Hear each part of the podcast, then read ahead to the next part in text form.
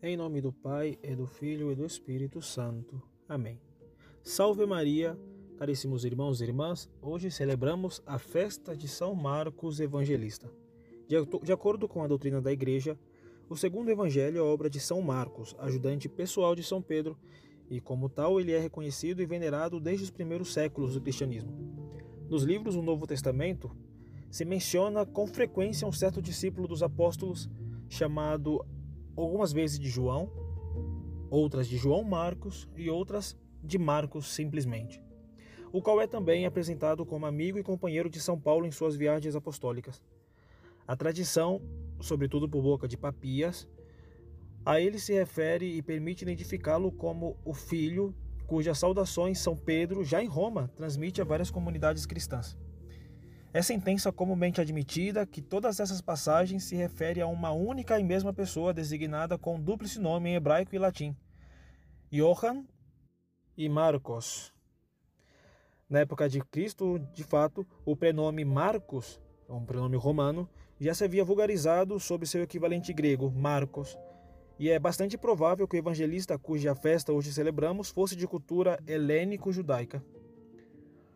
Ora, do pouco que a seu respeito nos chegou dos tempos apostólicos, sabemos que São Marcos era filho de uma certa Maria, a cuja casa de Pedro se dirigiu após escapar milagrosamente do cárcere e na qual muitos fiéis costumavam reunir-se para rezar.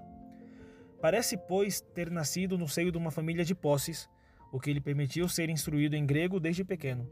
Além disso, era primo do levita Barnabé, e a julgar por alguns escritos do século IV Cristo, talvez ele mesmo tenha exercido o levirato, ou seja, talvez tenha sido da tribo de Levi.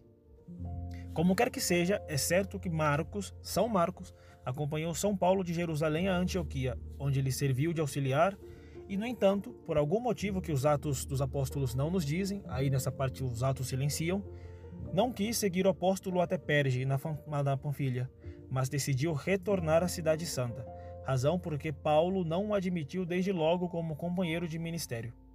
Por volta dos anos 49 ou 50 d.C., viajou com Barnabé a Chipre e pouco tempo depois da primeira prisão de Paulo, reconciliou-se com o apóstolo e voltou a ajudá-lo a pregar. Também o vemos ao lado de São Pedro, príncipe dos apóstolos, cuja epístola aos cristãos do Ponto, da Galícia e de muitas outras regiões diz: A igreja escolhida de Babilônia, ou seja, de Roma, Saúda-vos assim como também Marcos, meu filho.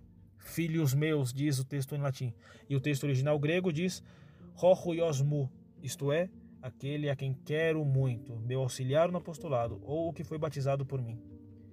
Essas palavras de Pedro parecem confirmar o bastante e claríssimo testemunho da tradição que Marcos foi discípulo, intérprete e tradutor do primeiro Papa cuja doutrina tratou de compilar e transmitir o mais fielmente possível a quantos haviam de ler o seu evangelho, escrito em cores tão vivas e reais que apenas uma testemunha ocular e apaixonada, como São Pedro, seria capaz de descrever a seu ajudante. Portanto, caríssimos irmãos e irmãs, recorramos hoje à intercessão deste santo evangelista e peçamos-lhe que nos alcance de Cristo, a quem com obras, palavras e escrito tanto serviu, a graça de sermos também nós fiéis transmissores da verdadeira, única e santa fé católica e apostólica. Em nome do Pai, e do Filho e do Espírito Santo. Amém.